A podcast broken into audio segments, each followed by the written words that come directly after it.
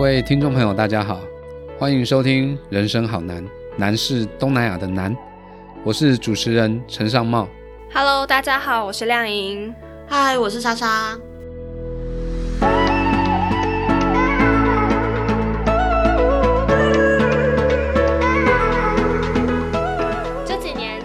呢、可以发现我们和泰国的接触越来越频繁，也有许多人像我一样，因为喜欢泰国、爱吃泰国料理、看泰国电影或是电视剧的人也越来越多。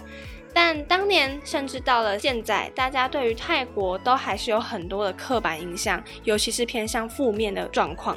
不知道老板当年你是怎么样因缘际会之下跟泰国结缘的，而且还超前部署的选择了泰国作为你的研究对象呢？我投入到泰国研究大概是博士班时候的事情啦，因为我是民国八十七年进入博士班，那时候是一九九八年。那我硕士班其实写的是有关于台湾金融的部分。嗯那到了博士班的时候呢，就开始去思考到底博士班的研究方向要什么。刚好一九九七年七月二号发生一件很大的事情，就是亚洲金融风暴。对，那又跟金融有关嘛。那我硕士的时候是念台湾的银行政策这个部分，所以那时候指导教授就是说，要不然我们就是以既有的硕士的研究为基础，然后再是不是找东南亚的一些国家来去做比较，就是比较亚洲金融风暴之后，台湾跟东南亚国家它的一个金融改革的情况。东南亚有几个国家受损很严重嘛，包括泰国、新加坡、菲律宾、印尼啊、马来西亚等等。嗯那这几个国家里面，我们就开始一个一个去排除。第一个排除的就是菲律宾，哦，为什么？因为我老板他是写菲律宾的，为了跟他冲到，对不对？对，就是说他一定觉得说你再怎么写，也不可能写的比我好啦，哦，那我们就不要去去去挑战他。嗯然后第二个被排除的呢，就是印尼，因为印尼后来有发生排华事件，那时候就有排华事件了，是吗？对，在金融风暴之后，大概在九八年的时候就有排华事件，嗯就是安全性的考量啦。嗯所以后来就比较有可能就是泰国跟马来西亚这两个国家，然后跟台湾，所以我的博士论文就是做这三个国家金融改革的一个比较。刚好那时候就是在二零零三年底的时候，我老板就是说，那你写东南亚嘛，你总是要去，基本上就是要叫我滚出去啦。我，就说你要去东南亚去蹲点呐、去做研研究对对，田野调查。嗯然后刚好那时候也有申请到中研院的一个计划，所以刚好在有钱的情况下，我说好吧，那就给自己一个很大的一个挑战，因为我一直觉得我比较没办法自己做很多的事情啦，所以那时候就给自己一个决定，就是说好吧，那我就去试看看，看看自己可不可以在国外生活。嗯哦，所以那时候呢就说好，那就先去马来西亚。所以二零零三年底的时候，那时候到马来西亚去。那去马来西亚要去之前，当然会去想要去找到一些的呃访谈的对象吗那。时候是第一次出国吗？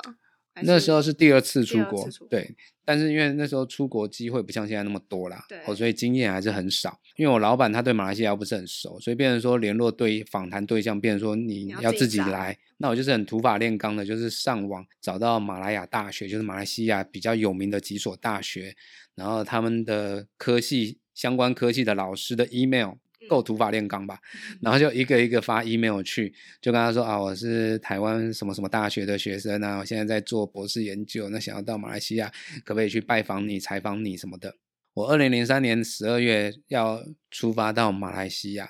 哦，然后到了大概待两个月，嗯。一直到我回来呢，我发了大概二十封信出去，没有一个人回我，完全没有。完全没有一个马来西亚的学者回我 email，所以那时候呢，十二月发出去，大概过一两个礼拜没回，你就开始思考，那我到底要不要你有去？检查垃圾收信夹吗？有啦有啦，都没有，真的都没有。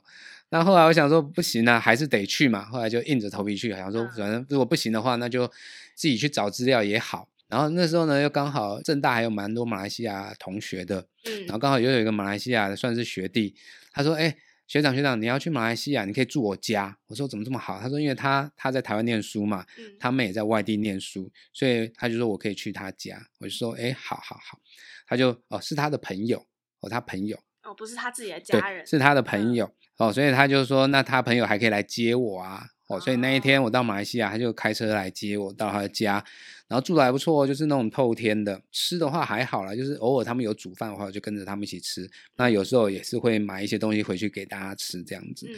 那我平常时候可能就是去外面的大学找资料，譬如说我上次那时候去马来亚大学找资料的时候，我可能就住在马来亚大学，因为那边离他家比较远，然后就硬着头皮呢收集了资料，待了两个月左右，要回台湾嘛。嗯然后印象很深刻，就是前一天呢，我就买了一些东西，那因为马来马来西亚有外币管制，你马来西亚马币在国外也花不了，嗯所以就把马币也花的差不多了，哦，然后就买一点礼物送他们。然后那天晚上我就把礼物拿送给大家之后，我就回房间打包行李。然后过不久呢，他就来我房间，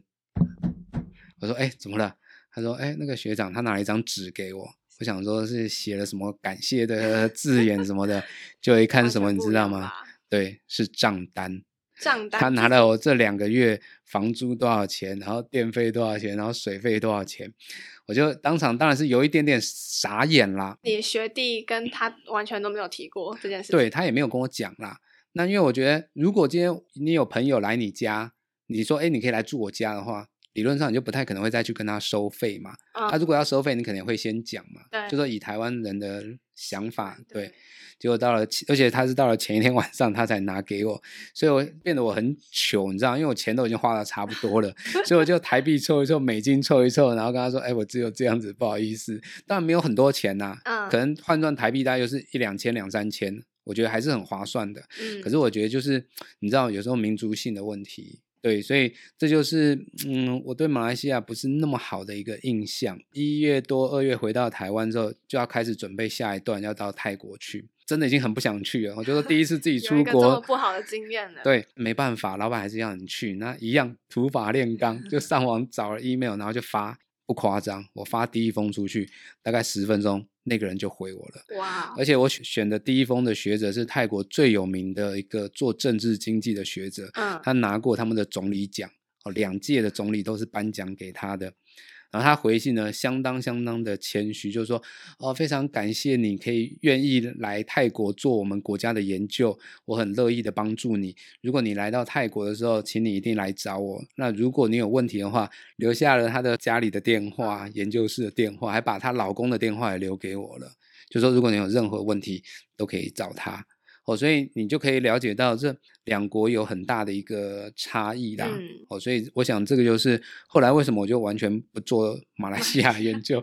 全全部只做泰国研究，哦最主要是这样子样子。对，那莎莎你自己又是怎么样跟泰国结缘的呢？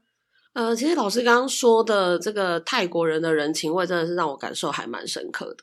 因为我记得我大学毕业旅行就是去泰国，哎、我也是，我也是，但是我去回来，我下定决心说，我再也不去这个国家我好讨厌这个国家哦，因为跟团的关系吧，可能是因为为跟团的关系吧，哦然后就是同学之间又有一些小小的不愉快，就觉得不是这么好玩。哦，原来如此。但是，一直到二零零七年，嗯也是因缘际会之下，当时泰国棒球队到台湾来比赛，而且他是连续参加两个赛事，所以前前后后在台湾会待大一个月的时间，哦蛮久的，对，那我那时候就刚好被指派，就是当他们球队的球队翻译。当然那时候是嗯翻中文跟英文，只是在一个月相处之间，就当然跟球员们感情就还蛮好的嘛，因为。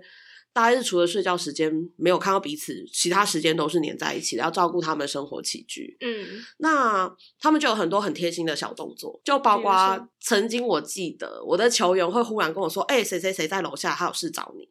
然后我就下到饭店的 lobby，嗯，然后他就忽然拿一块蛋糕出来说：“祝你生日快乐。哇，”我就说很贴：“心可是今天不是我生日啊。寄到谁的？”没有，他说没有啦，我只是想要买蛋糕给你而已。哦，就是有很多这种日常生活里面的很贴心的小举动。嗯浪漫的举动。哎、也不能说浪漫，人家有女朋友，这样不好。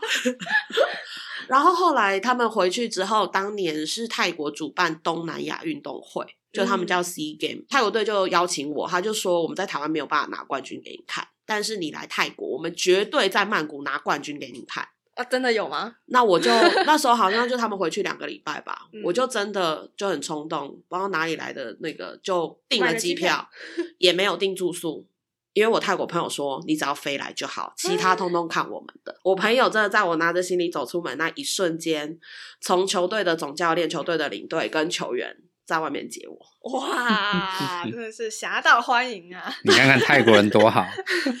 对，然后就真的帮我把后面一切都安排好，就是住宿住在那种大会的行政人员的住宿的地方，然后每天。嗯我有被托付给保姆，就是他们就有人会专门会负责每天把我拎去球场去比赛，然后干嘛，然后再把我送回来，也是照顾的无微不至，照顾的无微不至，而且他们真的拿冠军了啦。哇，真的是一个可喜可贺的结局。对，然后就从这里开始，我才觉得，哎、其实泰国人真的非常有人情味，然后才会嗯想说，呃，慢慢的，我想要去泰国，我想要跟他们出去玩，然后我想要跟朋友继续保持联络。嗯，原来看来两位就是对泰国的印象都很好，因为一开始啦，我觉得最主要就是这种人吧，对对对，嗯，人占了一个很大的比例啊是。对啊，那这么多年下来啊，呃，应该对于泰国这十几年来的改变，你们有很深的感受吧？有没有哪些事情是令主任你比较印象深刻的事情？那比较长，大概就是从二零零四年初的那时候，所以到现在也有十十多年了，大概可能也有四五十次左右。真的有时候你会觉得每次去曼谷都会不一样。当然，我比较常去的就是曼谷啦。嗯哦，然后可能过过几个月，曼谷又开一家新的百货公司。哦，他们百货公司真的超多的，就说你可以用这个来去来去观察一个城市它在发展的一个状况嘛。嗯那不然这几年他们比较又重视的是轨道交通哦，所以你有时候去了之后发现，哎，原本我最后一站，因为我们都会记最后一站嘛，它它指标就会写往昂努，好，比如说你去们就把它当做是曼谷的边缘，出了那一站就不叫曼谷。对，然后后来你再下一次去，哎，怎么指标没有昂努了？因为它又往后延伸了几站，哦所以你就会一直去去换陌生的站名？对，所以由这边你就可以知道，其实曼谷它的一个进步确实是蛮多的、啊。我们主要是以曼谷来讲啊，那嗯当然像清迈，它其实进步也是很多哦。嗯可是清迈的进步，毕竟大家比较少去啦。清迈它本来就不是以像曼谷有这种铁道建设啦这些等等，它本来生活步调就是会比较慢一点点。可是我觉得这几年其实清迈在文创的这一块，哦，因为曼谷这边大概可能七八年前它发展文创发展的还不错，嗯哦，那后来也慢慢向外延伸，包括东北的地方，包括北部的清迈，其实它的文创这几年也开始做的不错。哦，所以我觉得曼谷大概是一个硬体的建设的发展印象很深刻。那至于清迈北部的话，我觉得它的软体建设其实发展的是很不错的。那同样的一个问题，我也想要问另外一位伙伴莎莎，她之前是担任领队的工作，这十几年中也常常带团去东南亚，你觉得这有没有什么变化呢？因为我当时零七年开始去东南亚之后，到现在大概平均一年都会去一到两次以上。嗯那有的时候是带团，有的时候是自己去玩。泰国真的改变很多了。我还记得我那时候去就觉得，哎，泰国物价很便宜，对，然后房价看起来好像是买得起的。我记得那时候我在那边念书的时候，我们同学家也是在很热闹的那个捷运站旁边。那一间套房大概那时候标价是标两百二十万泰铢，而且那时候泰铢对台币还泰铢还比较小，嗯，所以大概台币两百万左右就可以买那个汇率到一间套房。是不是回不去了？呃，汇率也回不去，物价也回不去，房价更不用说了。对真的我记得我上一次去到那个地方，因为我想要去投资泰国的曼谷的房地产，嗯然后我就真的去找房子，很认真的安排了一趟就是找房子之旅，也安排中介带我们去看房。哦，那我原本我同学住的那一栋，它现在标价已经飙到四百多万，去年的时候吗？呃，大概两三年前。就已经飙到年前400多万了对，对，那更不要提说像刚刚主任讲很多新开的捷运站，那我们就去看那些新开发的地区，其实没有一间房子是低于，就是我们说套房哦，就是大概嗯二十五，他们算平米或是二十八平米，那换算成台湾，应该是除以三左右吧，就是七八平的房子大小。嗯，以往我们可能听到大概就是两百万，你可以在市区市中心买到，现在连这些比较偏远新开发的地区，大概都是两百五十万以上，而且你去还不一定有你想要的房型或者是你想要的楼层。可能都被选完了吗？都被选完了，只剩那种就是可能就是空铁，他们就是那个呃机场捷运嗯旁边跟捷运平行的那个楼层还有空房，或者它往上一层有空房。你会看房子的人就知道，你不可能去选那样子的户型，因为会非常的长。曼谷的房价其实现在直逼各大国际都市。那在欢乐的部分结束后，主任你自己刚开始在做泰国研究的时候，有没有遇到怎么样的困难呢？我做泰国研究也是很欢乐的啊 对啊，所以我们还可以继续欢乐的话题。没有啦，其实就像我一开始说的哈，我们因为第一次去做泰国研究的时候，刚好有一些泰国学者的一些帮忙。哦，那我记得就是那个帕苏教授，那我就是第一个写信给他，他第一个回我的那一个，他就很好心的，因为我那时候我跟他说，可不可以帮我介绍一个人可以帮我，类似我在那边的小助手。好，所以他就介绍了我一个刚好从澳洲拿完硕士回来的一个女生。哦，然后呢，那个女生真的帮助我很大。她等于就是说，因为呃，我会请她帮我去联系访谈的对象。嗯。呃，事前先打电话过去，譬如说，因为我那时候主要访问的是财政部的官员、泰国中央银行的官员，他就先帮我打电话去，然后联络好时间。哦，然后过去的时候呢，访谈的时候，他就会在，因为我们主要用英文访谈，那他就在旁边帮我录音、记录、做记录，然后回来的时候呢，再帮我打成逐字稿。哦，而且呢，他还是开车，他有开车，所以他都是开车带我去，然后再带我回来。不要这样讲，我们是小帮手。有万能助理在。然后像他真的也很帮忙，他知道我那时候还是学生啊。像这样的一个 case，他大概那时候只收我两百五十块，泰铢哦，泰铢！因为我觉得他可能有钱人啊，家里比较有钱，那他觉得这是老师指派给他一个来学习的经验，对，所以那时候就是说在做研究上面他很帮忙哦，然后让我很轻松。那另外其实，在嗯研究之余。其实他也蛮帮忙的哦，就是说这也是很有趣的故事。我看讲完这一段故事，我们可能就要先休息一下哦。他那时候呢，我印象很深刻哦，就是他周末的时候，他大家都会找我出去喝酒，平常都不太会，但是周末就会找我出去喝酒。那我想说，哎，为什么都周末找我出去喝酒？他说呢，因为他礼拜一跟礼拜五他要跟他的女朋友在一起，她是一个女生。哦，但是他有女朋友。那我说，那为什么周末的时候你就不用陪他？他说，因为周末的时候他的女朋友的男朋友就会回来，因为他他的男朋友在曼谷以外的地区当兵，嗯，所以他周末放假回到曼谷，所以我助理的女朋友就必须要陪他的男朋友，所以我助理周末就很无助，啊，所以他就没事干，所以他最喜欢周末找我出去喝酒。那你以为这个故事就完了吗？还没有。那么就是我助理的女朋友的男朋友，一到五的时候在在曼谷以外的军营的地方，还有一个女朋友。哇哇塞，这是连续剧八点档吗？真的，所以我每次谈到泰国的比较呃轻松的这一面，然后就是大家很多人会谈泰国在性别议题这方面的故事的时候，我都会把这个拿出来谈，你就可以了解，其实泰国在这方面其实相对来说是比较自由啦。呃，所以我就说我在做研究的时候，刚好有这个。助理的帮忙，小助手的帮忙，所以在工作方面帮助我很多。然后因为那时候我自己一个人在那边嘛，等于周末也没什么娱乐，刚好他周末的时候又可以带我去认识一些朋友，然后去一些的地方，所以我是还蛮感谢他的，这样子。讲到泰国，两位的话匣子应该就停不下来了。所以，但我们这一集的时间差不多要该结束了。我们在下集会再为大家带来说，如果你在泰国想要长时间的生活，是不是需要一定要学泰文，或者是找房子的问题呀？我们都会在下集为大家做解答。那人生好难，我们下集见，拜拜。拜。